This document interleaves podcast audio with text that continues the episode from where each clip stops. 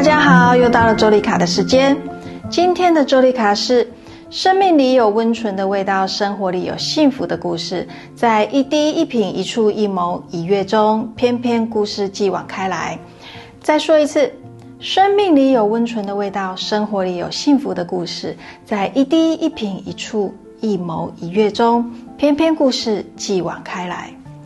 我们从出生以来，所有的学习跟成长，都是透过身体的五感视听嗅味触来吸收跟运用。同时，我们会存放在我们的大脑记忆里。假设大脑大脑是一部电脑，我们要如何从档案中取出我们所需要的呢？要如何操作呢？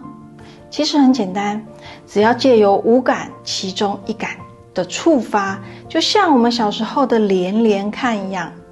我们只要循着五感依序进入就可以了。举个例子，在炎热的夏天里，突然连续下了好几天的雨，我们的皮肤感觉到湿湿黏黏的，也出不了门。这个会让我们想起过去台风天不能出门，也没有蔬菜买的时候。那个时候，妈妈会用红萝卜、白萝卜做水泡菜，所以我们很自然的依循着过去的记忆，也自己学做着水泡菜。制作的一切靠揣摩跟回忆，回忆着母亲当时笑眯眯的说了什么，自己看见了什么。如果有长辈能询问做法，那更好。当我们自己完成的时候，吃一口，那个就是老味道的幸福了。老味道的幸福，说穿了就是传承的力量，是承上启下的力量。我们跟着长辈学做衣服、毛衣、种花、种菜等等各式各样的手艺。我们的下一代也跟着我们一起做，一起承接，并且传递下去。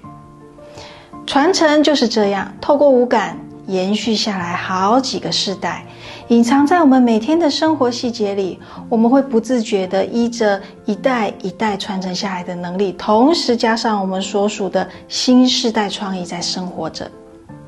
传承的力量也是蕴含五感的幸福力量。我们带着创意承接。传承给下一代，下一代再带着新的创意承接，我们如此幸福传承下去。关于本期话题有任何反馈和疑问，都欢迎留言哦。我们下次见。